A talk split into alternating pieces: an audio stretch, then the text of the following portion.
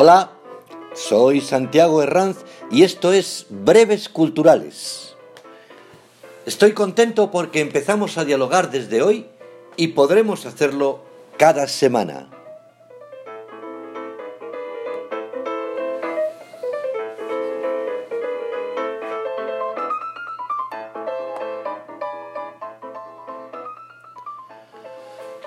La piel, de no rozarla con otra piel, se va agrietando.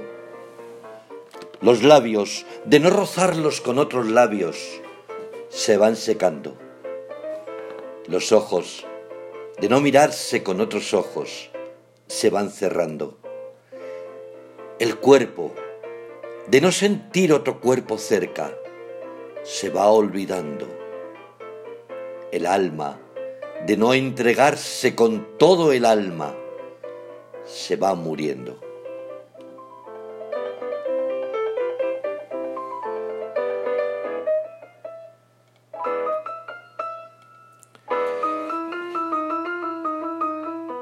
El poema es de Bertolt Brecht, judío, alemán, dramaturgo, poeta y teórico del teatro que vivió entre los años 1898 y 1956.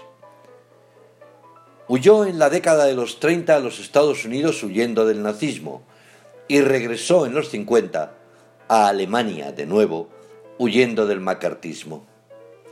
Y así comenzamos hoy a hablar del teatro que, como todas las artes, cine, música, danza, circo, etc., está pasando como puede este tiempo tan convulso. Difícil ensayar con unas medidas de restricción que impiden estar junto a personas que no son de tu núcleo familiar. Y difícil trabajar sin la proximidad o el contacto con los otros. Aún así, el teatro ha vuelto. Y es curioso que en este momento hay dos obras de Federico García Lorca en la cartelera. Yerma, en los teatros del canal, con la dirección de Juan Pastor, y una mucho menos habitual de ver en la escena, como es Mariana Pineda. Está en el Teatro Español. Sobre Yerma, poco que decir, puesto que es una de las más populares del poeta granadino. Todo el mundo conoce los sufrimientos de la protagonista que busca con desesperación ser madre sin conseguirlo. El dolor de ver a sus amigas con sus hijos mientras ella a pesar de sus muchos esfuerzos, no logra ser madre. La prosa dulce del poeta no consigue evitar que sintamos la angustia de esa mujer. Mariana Pineda es la historia de una mujer que se atreve a seguir los dictados de su corazón. El dilema que se plantea al espectador es, Mariana es una mujer revolucionaria o simplemente una mujer enamorada. Lo cierto es que prefiere ser condenada a muerte por bordar una bandera liberal antes que ceder al chantaje de la autoridad, que en la función está representado por el personaje de Pedrosa. La dirección aquí corre a cargo de Javier Hernández Simón y los protagonistas son Aurora Herrero, Laia Marul y Alex Gadea, entre otros.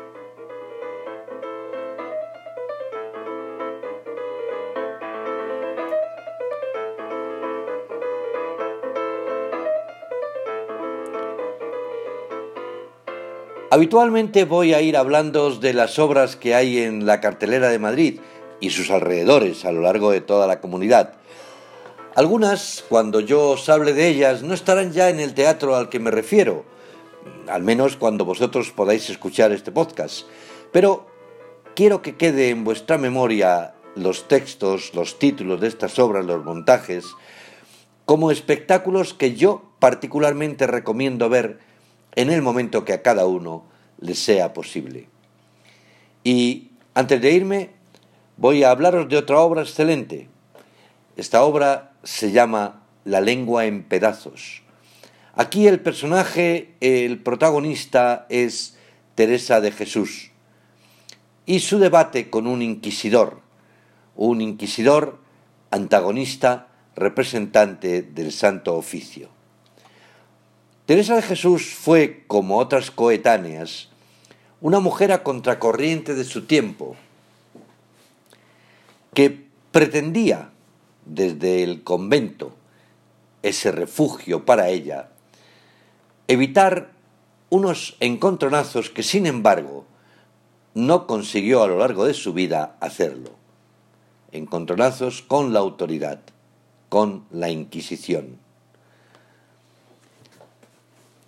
Esta obra está en el Teatro Galileo y la representa como la protagonista, como Teresa de Jesús, Clara Sanchís, una excelente actriz, a quien da la réplica Daniel Albaladejo, ambos dirigidos por el propio autor, Juan Mayorga. La obra fue Premio Nacional de Literatura Dramática en el año 2013 y se vuelve a llevar ahora a escena, revisada y actualizada por su autor y director. El espectáculo es muy recomendable si podéis. Por hoy os dejo. Sed felices. Y por favor, nunca dejéis de ir al teatro porque el teatro no es nada sin el público. La semana próxima os hablaré de las plataformas de televisión. Ya os comenté que habían nacido ya hace tiempo, pero ahora se han puesto de moda y con ellas se han puesto de moda también sus series. Muchas gracias.